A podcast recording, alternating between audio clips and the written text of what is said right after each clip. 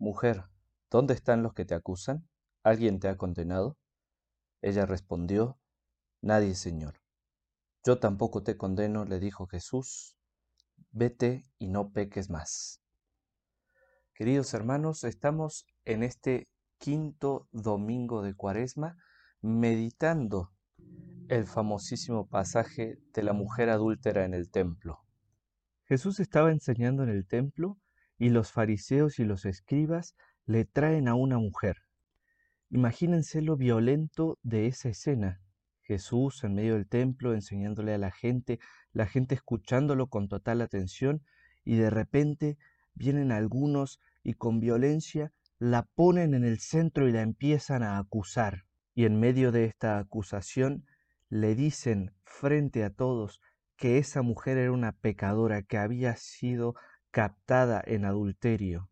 Le dicen que es una mujer impura, que es una mujer que contamina al pueblo. Pero lo terrible de esa escena no es lo que hizo la mujer, sino cómo están reaccionando los escribas y los fariseos. ¿Cuánta maldad hay que tener para exponer a alguien así públicamente? Pero sobre todo, ¿cuánta maldad no hay que tener para cargar con ese grado de hipocresía?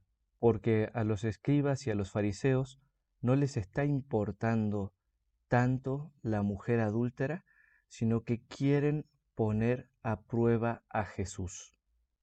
Maestro, esta mujer ha sido sorprendida en fragante adulterio. Ahora bien, la ley de Moisés nos ordenó apedrear a tales mujeres. ¿Y tú, qué dices? Fíjense, queridos hermanos, cuánta maldad hay acá, porque estos escribas y estos fariseos querían matar, querían matar, ya fuera a la mujer adúltera o ya fuera a Jesús. Pero ellos en el corazón, si la mujer había cometido adulterio, ellos estaban cometiendo homicidio. Estaban dispuestos a matar a una mujer con tal de tener con qué acusar a Jesús. ¿Y de qué querían acusar a Jesús? Pues básicamente de no seguir la ley de Moisés, porque Jesús, sentado y predicando en el templo, estaba manifestando su absoluta soberanía, su absoluta autoridad. Y en el templo ya había manifestado que las palabras que él traía iban mucho más allá que la ley de Moisés. Querían acorralarlo en un extremo.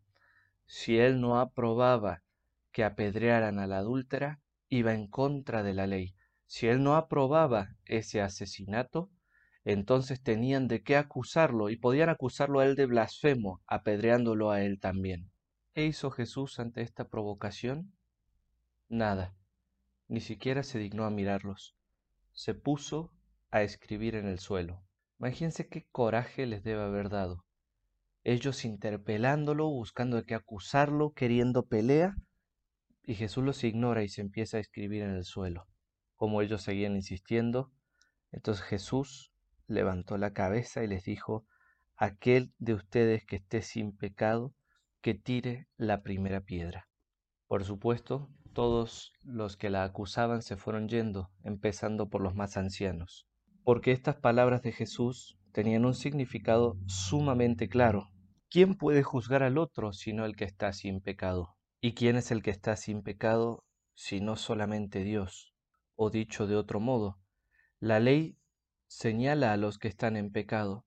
Entonces, ¿quién puede juzgar si todos están bajo el pecado? ¿Quién está por encima que pueda decir tú eres pecador y yo no? Los ancianos, sabedores de esta verdad, fueron los primeros en reconocerla e irse. Los jóvenes se dieron cuenta después, pero también se fueron. Y ahora sí, se quedan solamente Jesús y la adúltera. Jesús era el único que auténticamente no tenía pecado. La adúltera, aquella cuyo pecado había sido expuesto públicamente. ¿Pero era la única? No.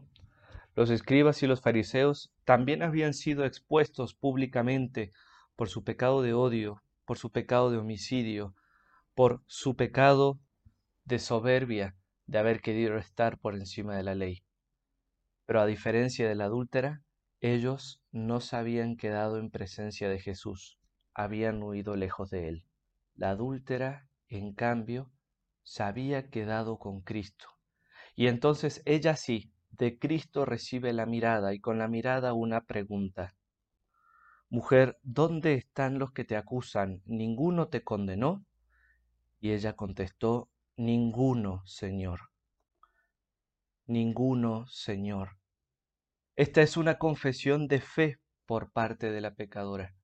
Ella reconoce que Jesús es el Señor y Jesús se lo confirma, porque siendo Él el único sin pecado, siendo Él el hacedor de la ley por ser el verbo divino de Dios, siendo Él el enviado del Padre, el único que tiene autoridad, decidió no condenarla, porque la pecadora admitía su pecado y reconocía a Jesús como el Señor.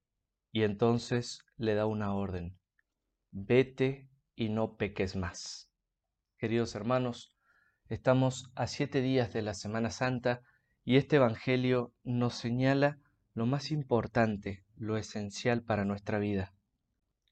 Jesús es el Señor, y Él no vino a condenar, sino a salvarnos. Él vino a traer la redención, Él vino a traer la salvación. Él es imagen del amor del Padre, por Él conocemos el amor que el Padre nos tiene.